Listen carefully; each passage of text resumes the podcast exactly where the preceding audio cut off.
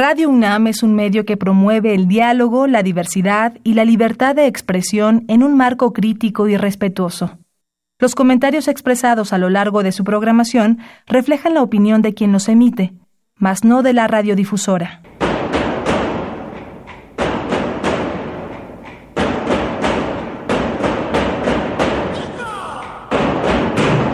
Discrepancias. Atacan a la universidad porque discrepamos. Viva la discrepancia, porque es el espíritu de la universidad.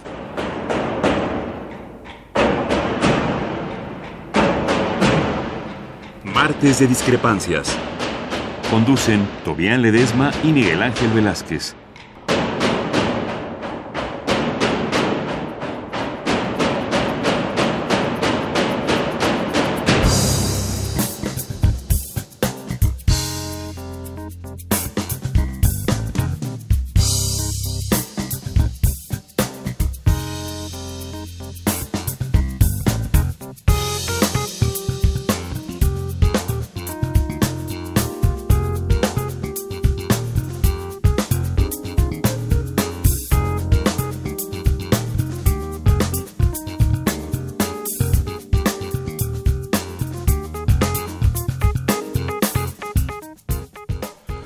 ¿Qué tal? Muy buenas noches, gracias. Estamos una vez más aquí en Radio NAM, en la cabina de Radio NAM, y en este programa que sigue llamándose Discrepancias, pese a todo.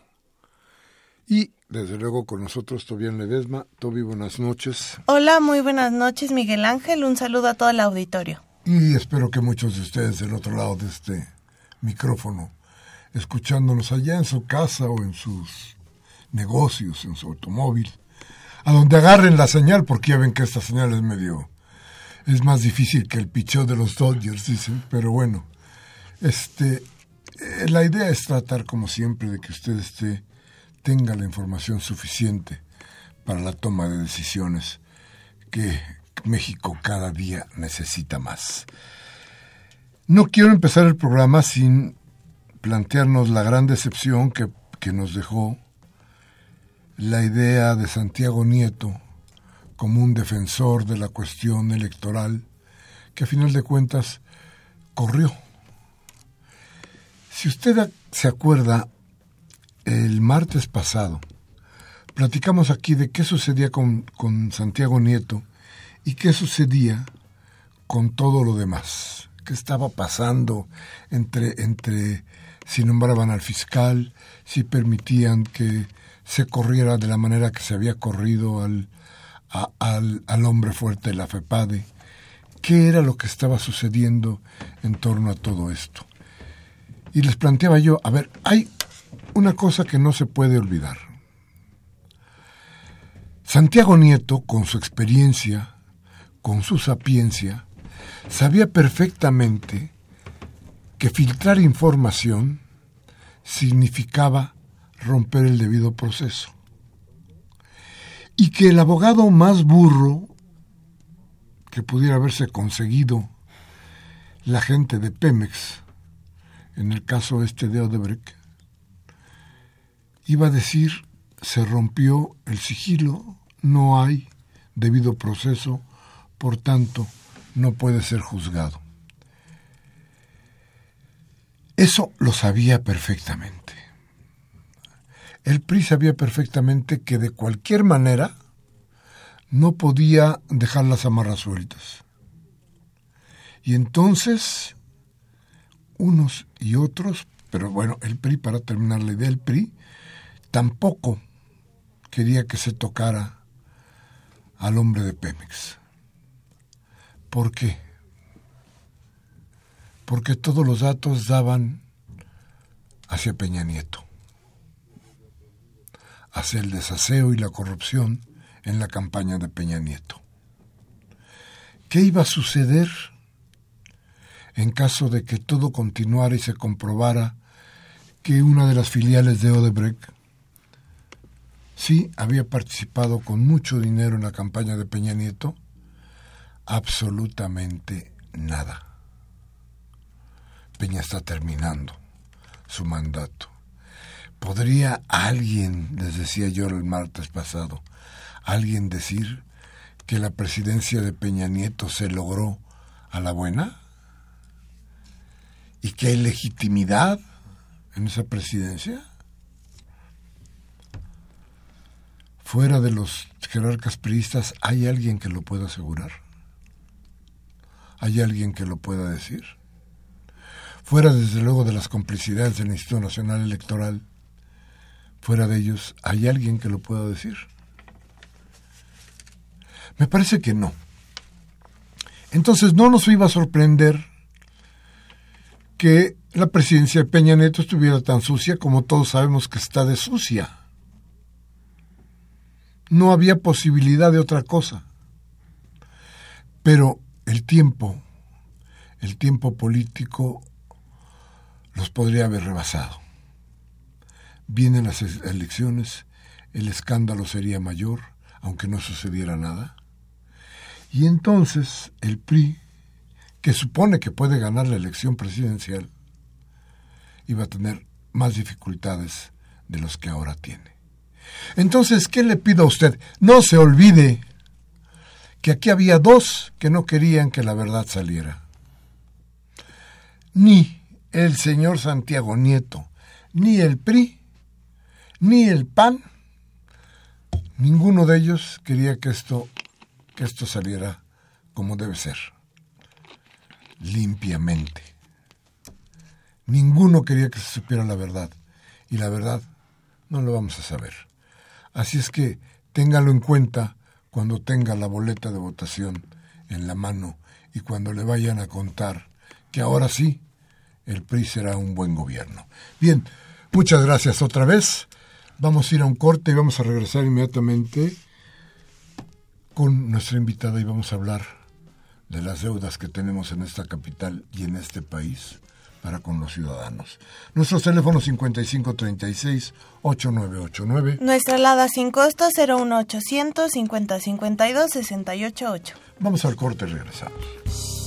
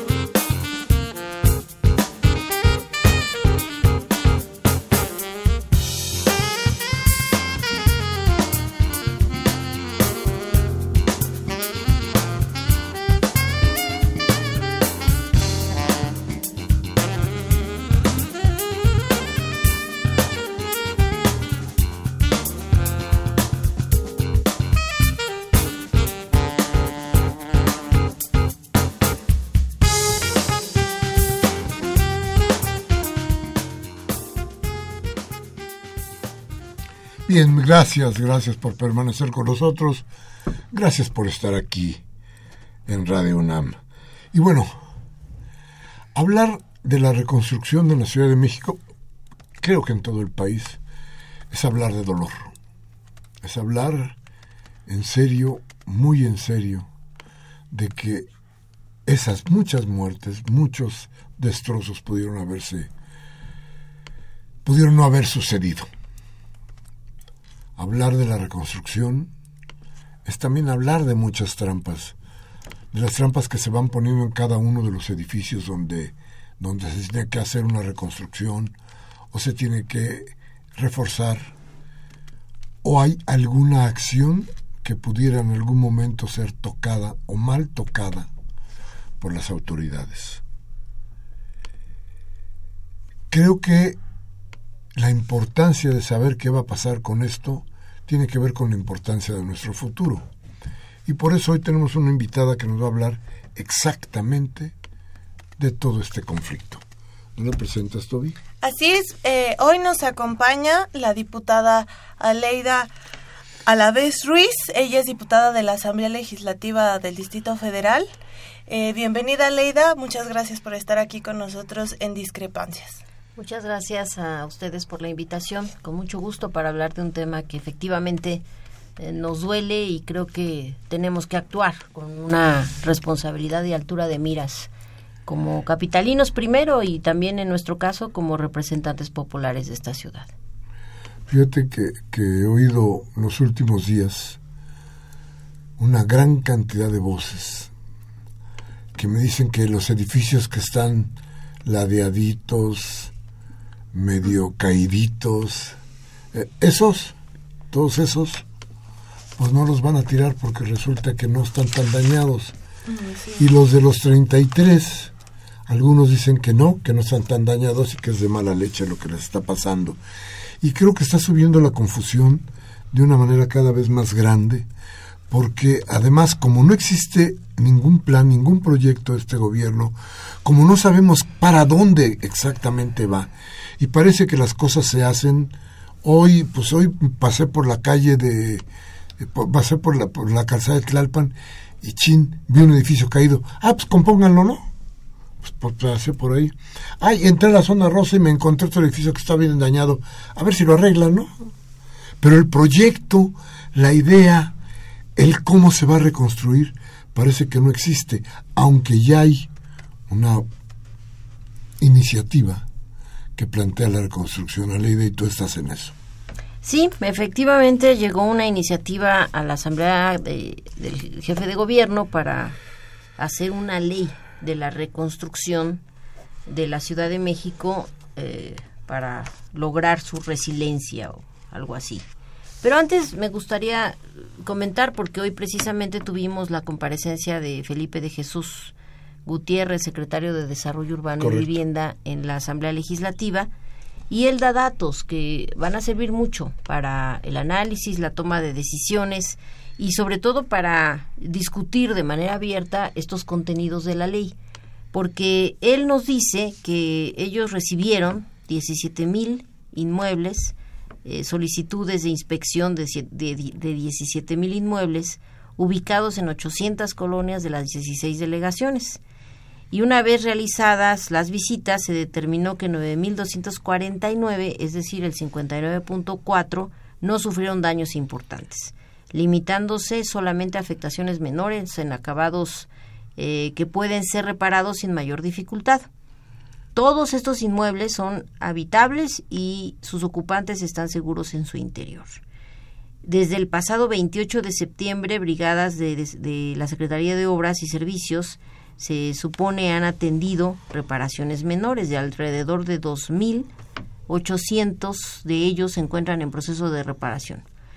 Y bueno, eh, datos de que corresponde a 2.778 inmuebles eh, de las edificaciones evaluadas fueron clasificadas en amarillo.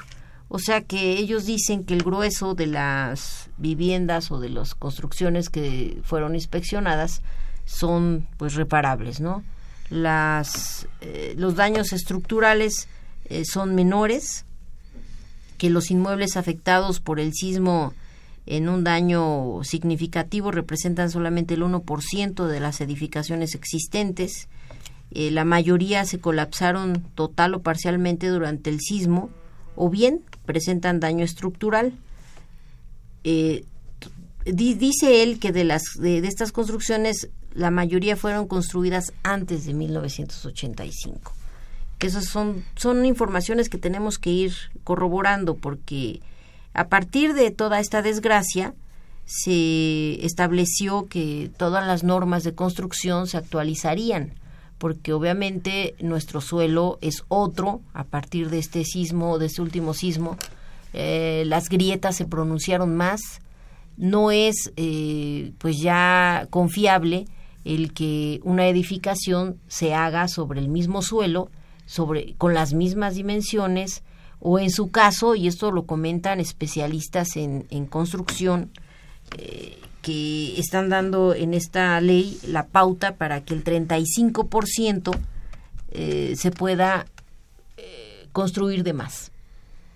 A esto, digo, nunca se había contestado públicamente hasta hoy que estuvo el secretario de Desarrollo Urbano, pero los especialistas nos señalaban en el artículo 37 de la fracción 2 y 3 de esta, eh, de esta iniciativa de ley se contiene esta, bueno, no solamente, en este artículo, perdón, en, en el 37 fracción 2 y 3, se contiene algo que es muy eh, preocupante, que las nuevas edificaciones no cuenten con autorizaciones, ni de impacto ambiental, ni de servicios, que se hagan sin estos requisitos. Cuando si no los tienen, pues obviamente cómo garantizamos no solamente construcciones seguras, sino viables, construcciones viables porque algo que no se considera en, en todos los reglamentos que tienen, tienen que ver con construcción es el tipo de suelo del que estamos hablando. Entonces, no tener esa consideración hace que a la fecha se estén edificando inmuebles sobre grietas, y es el caso patético de Iztapalapa. Pero bueno, eso por un lado. Por el otro, esto del 35% en el que se pueda construir de más en estas eh, edificaciones que fueron eh, destrozadas con el sismo, también hay una crítica muy severa, porque se dice, bueno, ¿y como por qué 35% más de lo que ya estaba construido? No, pues para que sea auto este construible en términos económicos esa eh, esas viviendas, ¿no? O sea, si eran tener más ingresos Sí, no, o sea que con estos departamentos de más que se hagan, se pague el conjunto completo. Y que ese sería como el plus. Pero 35% más, ¿lo aguanta el suelo? ¿Es viable hacerlo o solamente se está pensando en términos económicos? A lo que hoy contestó el secretario de Desarrollo Urbano que los inmuebles afectados por el sismo, en cualquiera de sus niveles de daño, eh, no, perdón, en el caso de, para apoyar a las personas que perdieron sus viviendas en edificaciones sujetas al régimen de condominio o copropiedad, se ha propuesto otorgar un potencial constructivo y densidad habitacional de hasta el 35% adicional de los existentes previos al sismo. Cuando él dijo esto, pues yo me fui a la ley y en la ley no dice eso. O sea, no es específicamente para los conjuntos habitacionales, para los o los que tienen eh, el régimen de copropiedad, para los que se está pensando este 35% de más de construcción. Lo dice para, en general, hacer de ahora el tema de la reconstrucción, pues todo un negocio inmobiliario. Y eso está en el artículo décimo, en el capítulo cuarto, que a la letra dice los predios a que alude el presente instrumento con base en la zonificación autorizada en los programas se considerará un incremento de hasta el 35% respecto al coeficiente de utilización del suelo, niveles máximos de edificación y viviendas máximas construibles permitidos por el Programa Delegacional de Desarrollo Urbano, o sea, un incremento del 35 a lo que ya está contemplado en el programa y en todos los eh, lineamientos. Me preocupa mucho que digan esto cuando la ley dice otra cosa, cuando no ha habido una discusión pública, no hemos aclarado exactamente cuáles son estas directrices que quiere tomar el gobierno a efecto de poner en una ley todo lo que va a implicar la reconstrucción, sobre todo de viviendas, pero que van a estar exentas de pues hacer todos los procedimientos a los que una construcción normal está sujeta por ejemplo, esto de los, la factibilidad de servicios eh, o el impacto ambiental, o, esto de respetar el programa de desarrollo urbano por lo que implica la densificación. Entonces habla de una ley que más bien está pensada como en una lógica de construcción de vivienda eh, en manos pues de empresas que van a entrar a hacer pues un negocio redondo con los damnificados. Entonces, eh, también se está pensando en líneas de crédito que son muy lamentables porque solamente van a endeudar a, las personas que lamentablemente perdieron su, sus inmuebles y van a estar sujetas a créditos impagables. O sea, ahora de damnificados, y es lo que nosotros hemos criticado siempre, van a pasar a ser deudores. Eso no es lo más adecuado. Muchos especialistas, porque hicimos tres foros, en donde invitamos a urbanistas, ambientalistas, expertos en el agua, geólogos, pues nos dicen que no es necesaria una ley para pues habilitar la reconstrucción. En muchos casos se han hecho convenios, acuerdos, lineamientos, pero pareciera que quieren legalizar lo ilegal, convirtiendo en ley un procedimiento totalmente anómalo, eh, elevando la densificación, haciendo que entren inmobiliarias a construir viviendas que van a pues endeudar a los a los damnificados o que quieran hacer disposiciones como estas de ir obviando trámites, ir obviando eh, requisitos que no son, o sea, no es un pago cualquiera, es nada más y nada menos que la factibilidad de servicios, el impacto urbano, el impacto ambiental, que si no contamos con eso, bueno, pues entonces vamos a empezar a construir a diestra y siniestra y otra vez a, poblar o a montar sobre un suelo que quizás no resista una construcción inadecuada. Entonces yo creo, y lo, lo dijimos ayer en una conferencia de prensa, no solamente los diputados y diputadas de mi fracción parlamentaria, sino también los jefes delegacionales de Morena, eh, 15 principios que debemos nosotros cuidar, que son fundamentales para verdaderamente lograr una reconstrucción de la Ciudad de México después de este sismo. A ver, antes de que nos digas estos 15 puntos, dime una cosa, ¿debe haber o no debe haber culpables en este desastre natural? Sí, claro que sí. Tenemos que ser ya un, bueno, una ciudad y no solamente la ciudad, el país entero. Vivimos en, en la total impunidad. Hay un pacto de impunidad en donde no se toca a nadie, a ningún político, a ningún funcionario, con ninguna sanción.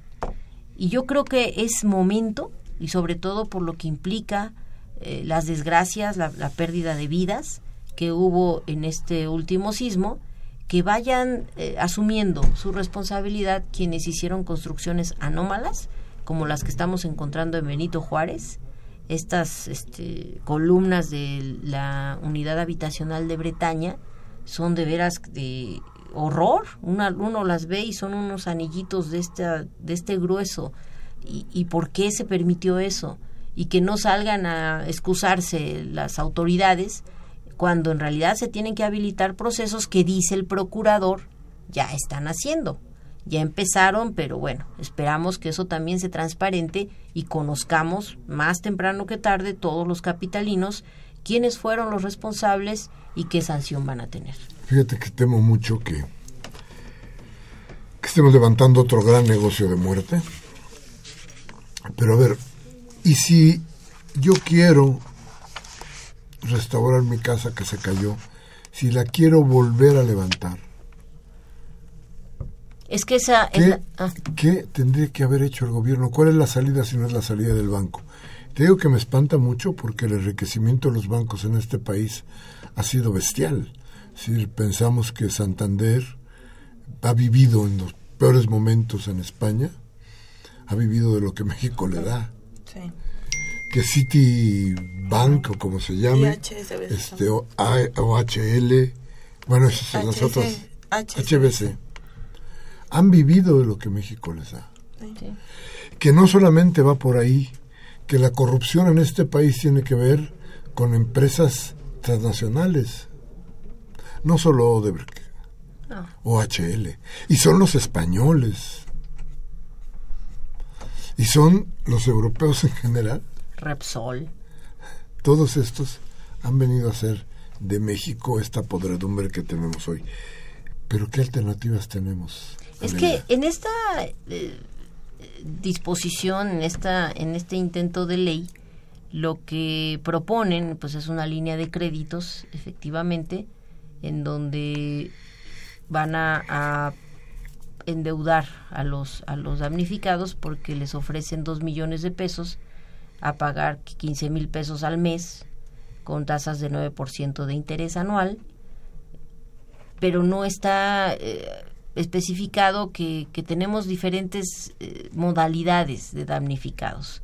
Hay quienes tenían un departamento, sí. hay quienes, como en Iztapalapa, viven encima de unas grietas, entonces tienen que cambiar forzosamente no solamente eh, la construcción, sino el lugar en donde están. Entonces adquiere dimensiones distintas, eh, un catálogo de, de, posibilidades de reconstrucción. y eso no se no se contempla o sea pareciera que solamente están pensando en, en departamentos no y no en construcciones insisto como las unifamiliares que, que tenemos en la desgracia en Iztapalapa y es la fecha que tampoco tenemos la claridad de los el monto que va a invertir la Ciudad de México el monto que va a invertir el gobierno federal ya vino Peña Nieto a anunciar que va a apoyar a las viviendas en, la Ciudad de México con 120 mil pesos, este esquema que están haciendo en Oaxaca y en otras zonas de desgracia, pero que tampoco son lo mismo que, en la ciudad. Con 120 mil pesos efectivamente se construye una casita como de 45 metros cuadrados. Pero eso no va a ser suficiente para quien perdió su departamento en la Condesa o en la del Valle y esas cosas no, no se contemplan como un catálogo de opciones en esta ley. Entonces también ahí nosotros decimos, en las experiencias internacionales que se han revisado, hay eh, subsidios. Siempre se está eh, habilitando subsidios en desgracias de este tipo y el gobierno no quiere hablar de subsidios. Quiere hablar de líneas de crédito, quiere hablar de involucramiento de la iniciativa privada, que digo, también no del todo va a ser un, un una, una un costo que, que, tenga que asumir el gobierno en su totalidad, pero tampoco endeudar así a, la gente. Entonces no está especificado. Si hubiera una ruta y un catálogo, sería otra cosa. A ver, vamos a pensar un momento en cómo tendrían que ser los subsidios, pero después de un corte Nuestros teléfonos 55 36 8989. Nuestra alada sin costo 01800 50 52 688. Estamos hablando de reconstrucción con la diputada Aleida Álvarez. Vamos a corte.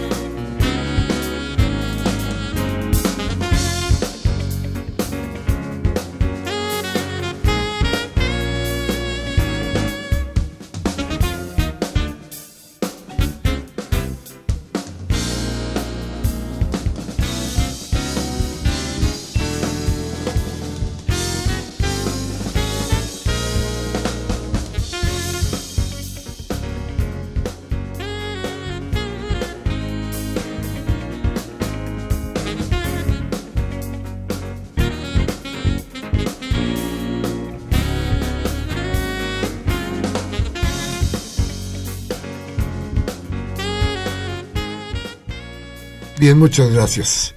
Gracias por estar con nosotros. Le repetimos nuestros teléfonos 5536 8989. Nuestra alada sin costo 01800 5052 688. Bueno, y entonces con la ley de la vez ya no se me vuelve a olvidar. No, bien, no vuelvo a confundir, que de repente se van, pero bueno. Que además ya ha estado en este programa, que además ya hemos tenido mucho contacto, así es que bueno. Perdón por el, por el dislate. en fin. Pero preguntábamos entonces el gran negocio. ¿Cómo puede el gobierno, qué puede hacer el gobierno si no es con la ayuda de la iniciativa privada? Y a mí se me ocurren 20 cosas, pero, pero creo que a los gobiernos ya no se les ocurre más que hacer negocio con los, con los negociantes, ¿no, Aleida? Pues es uno de los puntos que ayer externamos eh, el grupo parlamentario eh, de Morena porque hemos estado analizando el tema con especialistas y, y, en efecto, o sea, nosotros consideramos que las viviendas no se pueden sustentar exclusivamente en créditos que en muchos casos son inaccesibles para la mayoría de los damnificados. En, la, en el caso de Iztapalapa, pues la, la, el edificio que se cayó en Lomas Estrella, pues es una pareja de adultos mayores.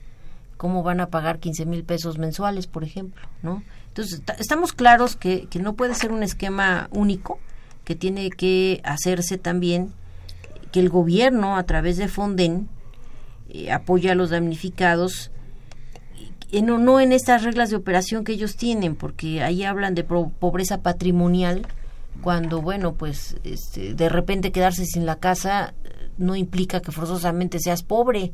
Y aquí lo vimos con los casos que hay en la ciudad. Y parece, porque esa fue la petición que hizo el jefe de gobierno en la Cámara, que se están solicitando de este recurso cuatro mil millones de pesos. eh, que bueno, se estarían invirtiendo en este esquema, pero lo que nosotros queremos es que no solamente sea ese, sino que se habilite una, una suerte de subsidios con sí elevar este monto que quiera invertir tanto el gobierno federal como el gobierno de la ciudad. Nosotros hemos hecho cuentas, a lo mejor son muy este, ambiciosas, pero ya es hora de apretarnos el cinturón en la Ciudad de México.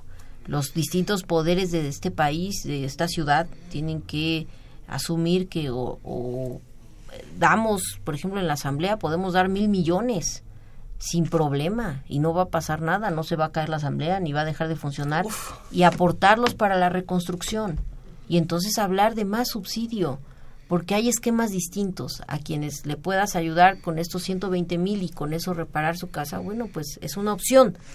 Pero, insisto, en diferentes países, eh, esta ha sido la, eh, pues la experiencia que han llevado a cabo en Chile, en Japón, en Haití, se, generan diferentes esquemas de subsidios para construcción de vivienda y reconstrucción.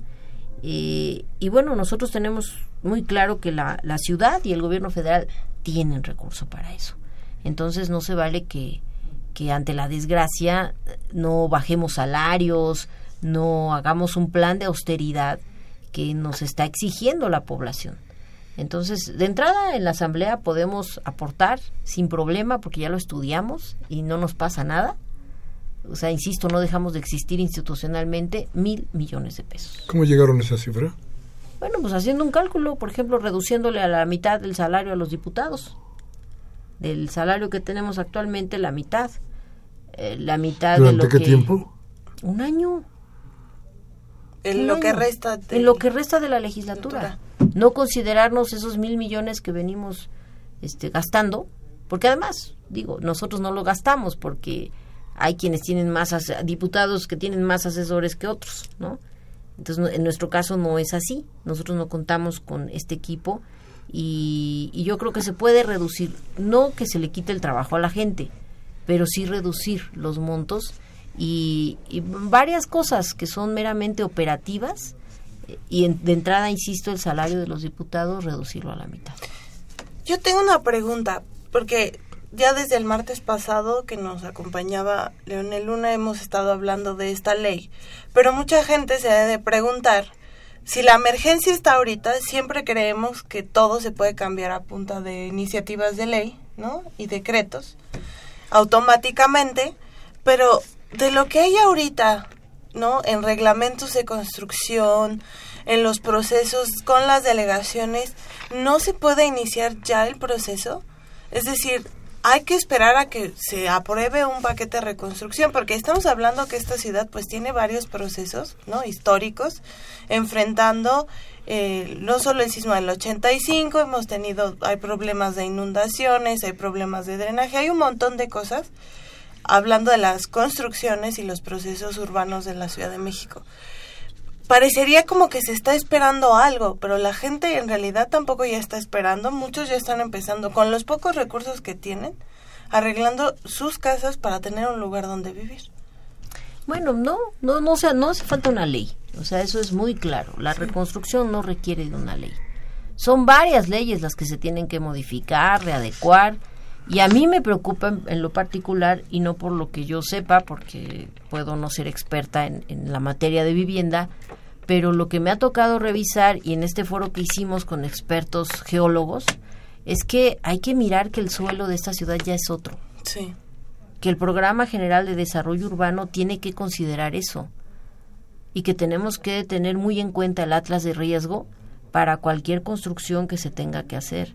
Y tuvimos antes de esta desgracia, una mesa de trabajo en donde estaba Sedubi, Sistema de Agua, Simbea, la delegación en este caso Iztapalapa, por construcciones irregulares, que nosotros detectamos que estaban sobre grietas. Entonces los sentamos y le decimos, a ver, ¿quién autorizó? Y se echaban la bolita. Y llegamos a la conclusión que el sistema de aguas con que la constructora ampliara un tubo, ya le daba factibilidad de servicios, aunque no hubiera agua. Pero el suelo nunca se consideró su composición. No, no es requisito.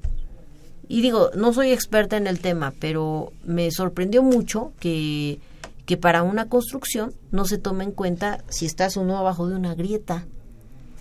Y ahora las grietas se pronunciaron con mayor este, amplitud, no solamente la grieta eh, madre le llaman, sino sus venas, ¿no? Y, y en muchas colonias tenemos presencia de esas ramificaciones de las grietas.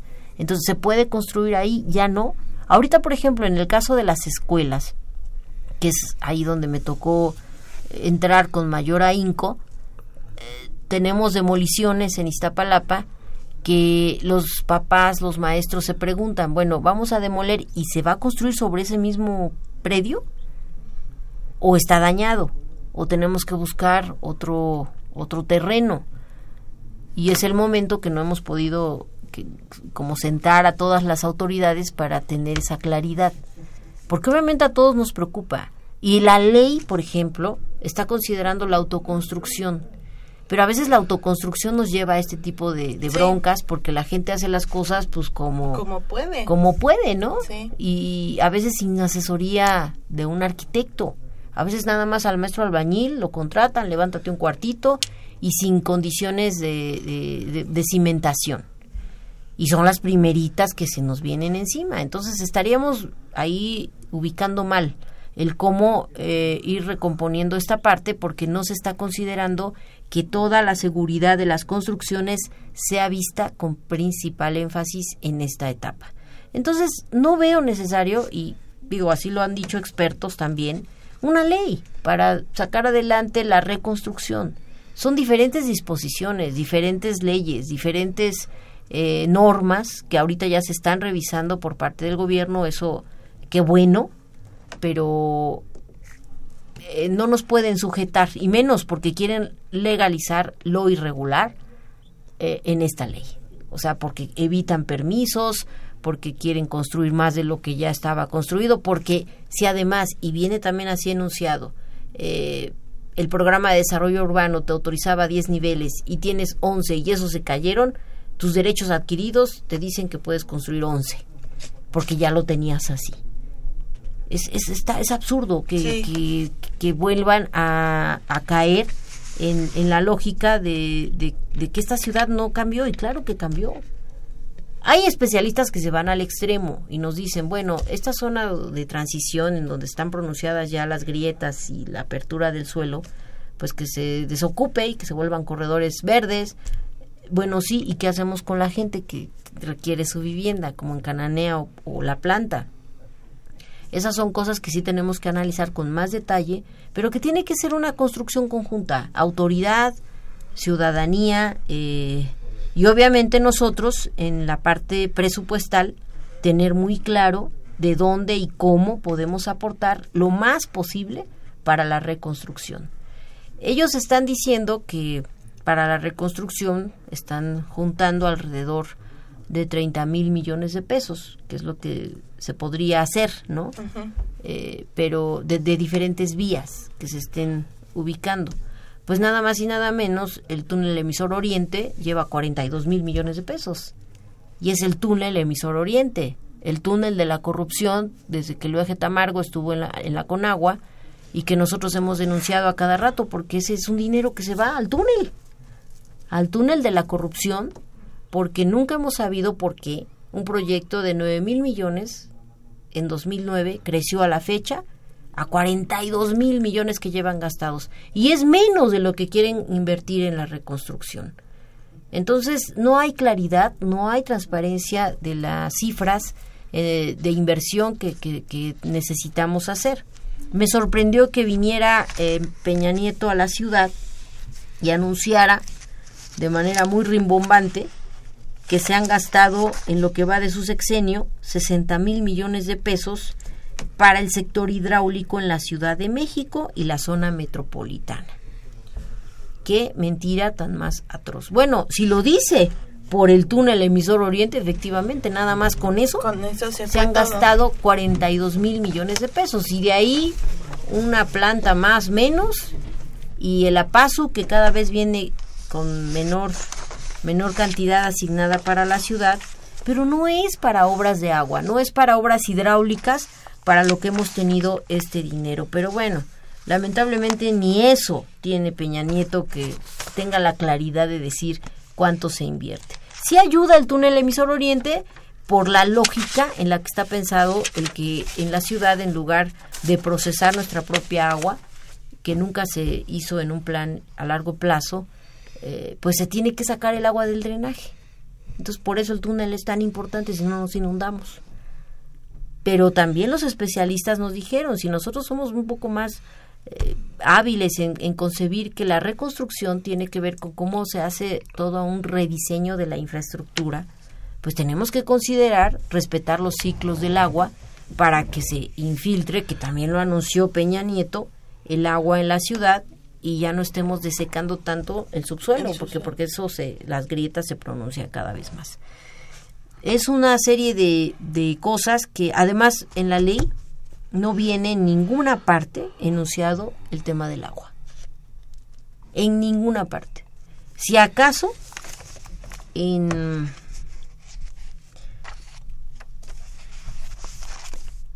en el apartado cuarto dice afectación a servicios vitales, infraestructura vial y de servicios. El fenómeno sismológico ocasionó daños y afectaciones a servicios vitales tales como la red de agua potable, hablando de más. Pero es como la exposición de motivos. Sí, pero es la única parte donde se señala. Ni siquiera en, una, en el articulado de una obligación o responsabilidad. Dicen que ya atendieron más de dos mil fugas, porque Iztapalapa tuvo una pues garestía de agua a más de la mitad de la población. Un millón de iztapalapenses nos quedamos sin agua por el sismo. Y apenas nos estamos recomponiendo. Entonces yo digo, bueno, si se requiere y casi no se mira hacia el oriente eh, más el reparar infraestructura, y estoy hablando de Tláhuac, de, de Xochimilco, de Iztapalapa, ¿por qué no enunciarlo en esta ley? Porque si no luego se les olvida. El presupuesto de egresos que mandó Peña Nieto al, a la Cámara de Diputados solamente contempla para el próximo año 230 millones de pesos cuando veníamos con una inversión de más de mil millones al año. Y ahora solamente nos quieren dar 300, 230 para el agua. Digo, ¿cómo es posible que ah, suceda eso, venga muy pomposamente a inaugurar una planta en, en Iztapalapa, que además pues dice que le va a beneficiar a 40 mil personas, cuando las dañadas fuimos un millón. Y no es suficiente para solamente el tema del agua se tendrían que eh, invertir 5 mil millones de pesos. Y eso lo tenemos muy estudiado porque me ha tocado ver el tema en varias eh, discusiones de presupuesto de egresos. Y, hoy estuvo el, el ingeniero Ramón Aguirre en la Cámara de Diputados exponiendo esta parte donde el gobierno federal está mandando un presupuesto de 230 millones de pesos para el 2018. Cuando, insisto, en 2016 traíamos 988 y en el mejor de los casos más de mil millones, 1.200 millones hemos logrado tener para el rubro. Y ahora que fue la desgracia del sismo, que necesitamos recomponer la infraestructura en la zona oriente, solamente nos mandan 230 millones. Es un insulto a los capitalinos y Peña Nieto, insisto, viene y pomposamente inaugura una planta que va a beneficiar a 40 mil habitantes.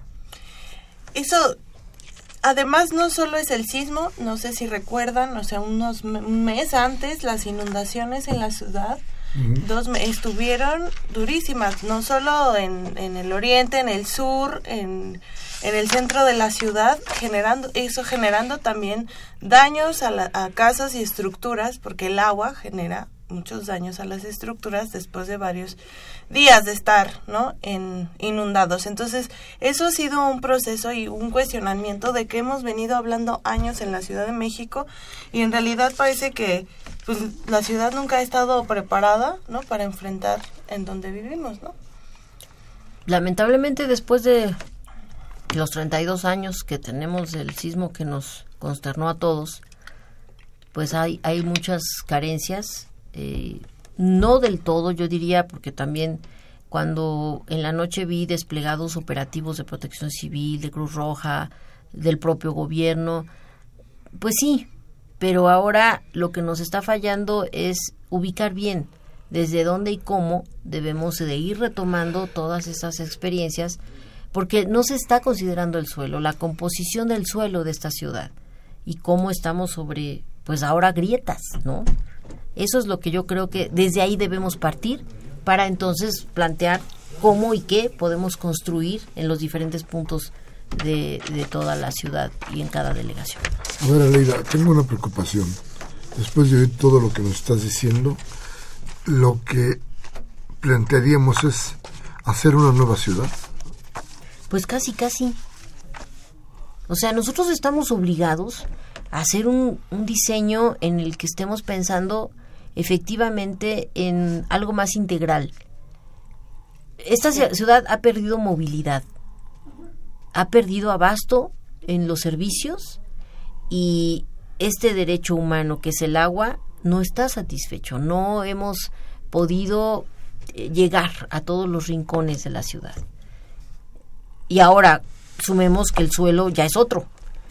Entonces sí tenemos que pensar en qué, cómo ¿Sí se puede presupuestalmente plantear una nueva ciudad?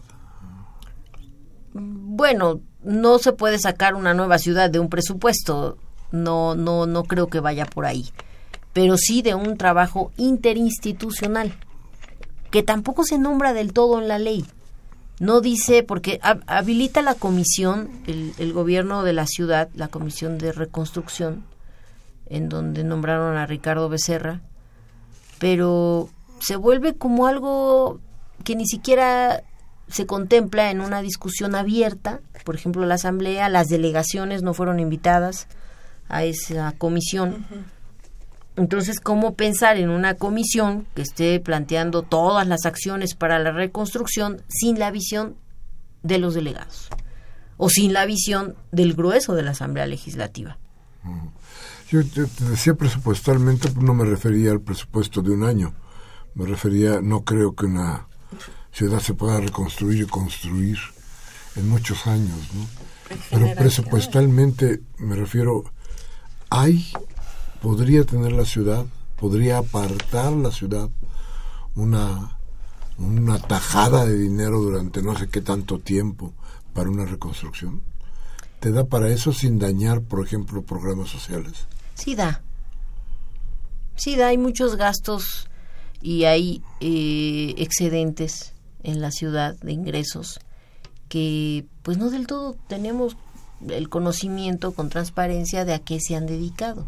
Precisamente por eso la ciudad cuenta con un fondo de estabilidad. Lo armaron en la anterior legislatura. Y a la fecha ese fondo tiene 9.500 millones de pesos. Enhorabuena. Pero al principio el gobierno dijo nada más vamos a invertir tres mil millones y lo volvió a repetir el secretario de Finanzas en su comparecencia. Eh, es que no puedo depositar todo a, la reconstrucción porque va a venir otro temblor. Entonces estamos pensando en, el, en lo que va a pasar cuando ya tenemos aquí la desgracia eh, a flor de piel. Ese es algo que, que creo y por eso este fondo de estabilidad fue concebido en esa idea para problemáticas económicas que no las ha habido afortunadamente al menos yo no tengo conocimiento de que la ciudad tenga un problema económico no estamos mal en ese tema por eso tenemos un fondo de estabilidad se tiene que invertir en su totalidad a la reconstrucción. Son 9.500 millones de pesos. Y ya lo reconoció el secretario de Finanzas, pero a su vez también nos dijo que ya lleva gastados como 2.000, ¿no? Entre que repararon fugas, este eh, hicieron atenciones de emergencia, sus brigadas, hasta los las entradas gratis al metro, nos contó, en esos gastos que ya lleva del Fondo de Estabilidad pero yo creo que sí, sí hay forma, sí hay forma de ir apartando recursos. Esta ciudad tiene esa enorme ventaja que no tienen muchos estados del, país, que tiene finanzas sanas. Y podemos hablar de, de planes a mediano y largo plazo. Yo no sé, perdón, si es, eh, puede que sea económicamente viable también, pero también hay que pensarlo políticamente. O sea, no tenemos planes de largo plazo, ¿no? En el país ni en la ciudad, porque cada seis años, de acuerdo ¿no? a los procesos políticos, se inicia un nuevo proceso, ¿no? Entonces, pensar en un, proyecto de ciudad implicaría voluntad política, ¿no? Durante varias generaciones. No, no solo 10 o estamos hablando 20, 30 años. Creo que también ese sería el otro reto que tendríamos que enfrentar. Sí, precisamente, y hay otra ley que también está en ciernes, la del agua, y ahí el plan, y bueno, ayer apenas me dijeron, primero estaba puesto a 25 años, ahora está puesto a 50 años, porque tenemos que pensar a largo plazo. Pero no solo en términos eh, presupuestales, no se vale que si tenemos recursos extras como el FAIS, el Fondo de Aportación Múltiple, eh, no, perdón, ese es el FAM, eh, el FAIS es el, el Fondo para la Infraestructura Social, se les da a las delegaciones y en Iztapalapa la delegada tiene la ocurrencia de decir, bueno, pues voy a comprar con los 24 millones que tengo de FAIS, 24 mil tinacos para dárselos a la gente. Pero si no hay agua. Entonces, ¿en qué, en qué se piensa cuando se, se Para que veas que es previsora, ya está pensando en que alguna vez va a haber mucha agua. En, no, bueno, esas son las cosas que creo que no, no van de la mano con una proyección ni a mediano ni a largo plazo. Se piensa en el momento y las autoridades a veces nada más en resolverle con un tinaco a la gente que no tiene agua. Es absurdo. El problema es gravísimo porque además esta ciudad y muchas partes del país y este país no tiene no tiene metas, no tiene proyectos, sino ideas sueltas que muchas veces pues no, no, no encajan con nada. Pero en fin, vamos a ir a un corte, regresamos con usted para, para escucharlos, para, para leer sus llamadas, porque la voz de usted es lo más importante para nuestro programa. Vamos al corte y regresamos.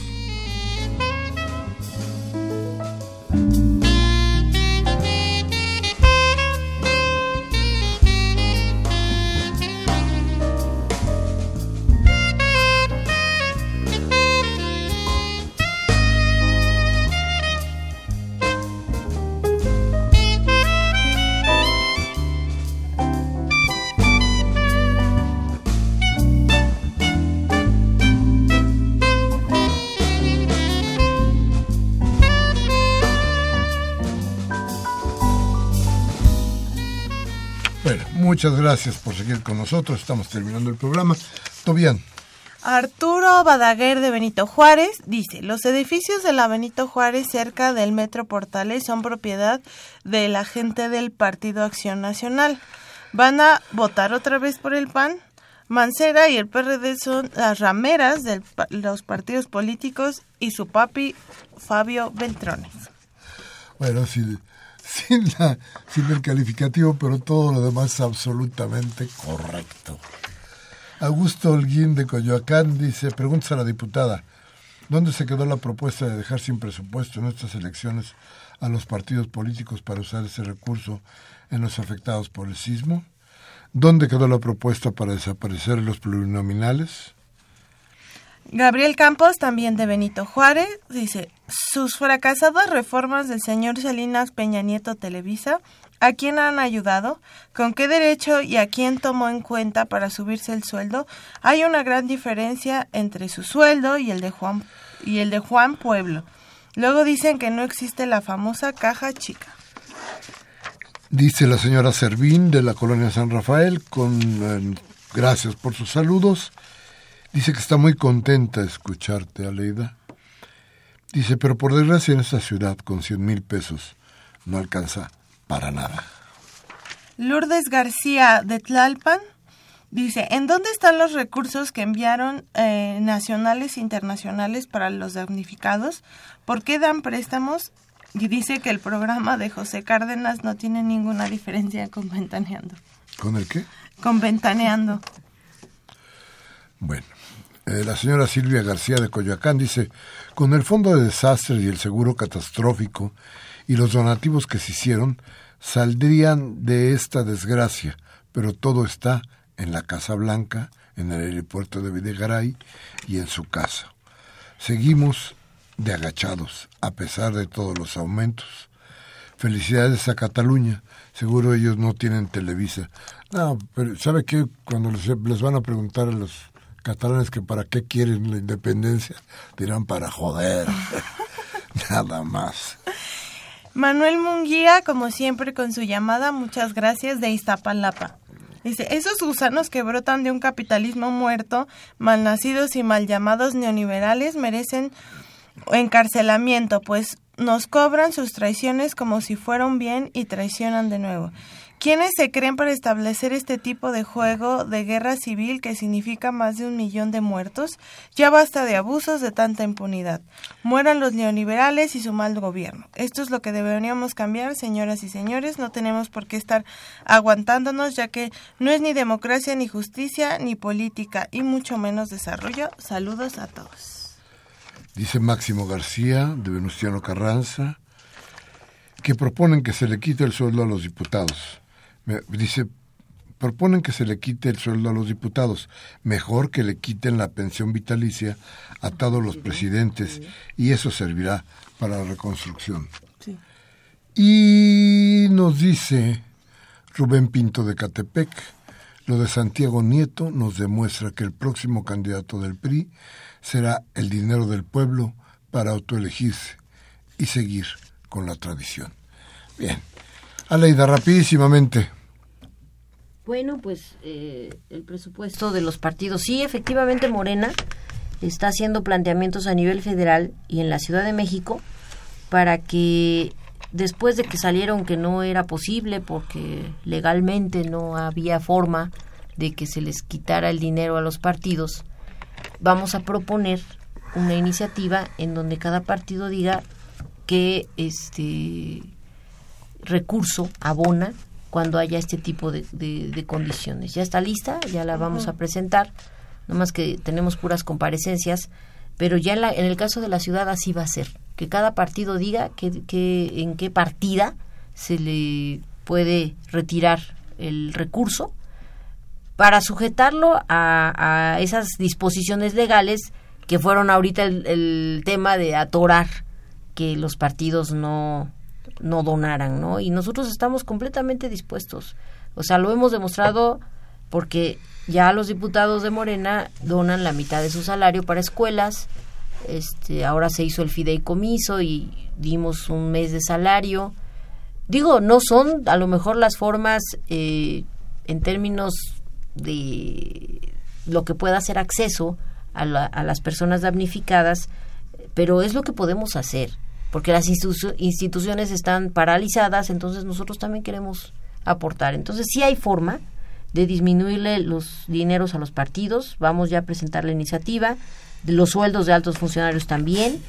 Y bueno, los recursos internacionales, digo yo, eh, digo lo que dijo el secretario de Finanzas, dice que aquí no se recibieron y que no hubo donaciones internacionales en... Eh, para la Ciudad de México. Para la Ciudad Bien, pues muchísimas gracias por haber estado con, con nosotros. Esperaremos que pronto, muy pronto, tengamos una idea de qué se puede hacer, de la gran oportunidad que después de la desgracia nos presenta la posibilidad de la reconstrucción. Estaremos pendientes de eso. Gracias, Tobián. Gracias, gracias Aleida. Gracias, Miguel. Gracias. Este 31 de octubre del 17, Humberto Sánchez Castrejón en los controles técnicos, Mariana Mondragón y Leonel Quintero en la asistencia de producción. Baltasar Domínguez en la producción y servidor de ustedes Miguel Ángel Velázquez, que les pide por favor reflexione. Si los que, lo que hemos dicho aquí le ha servido, por favor tómese un café con sus amigos, hable de lo que aquí hablamos. Y si no, y si no la democracia le da oportunidades, cambie la Televisa, cambie la Mvisión, cámbiele a Radio Fórmula para que le cercenen la voluntad y la vida. A la próxima.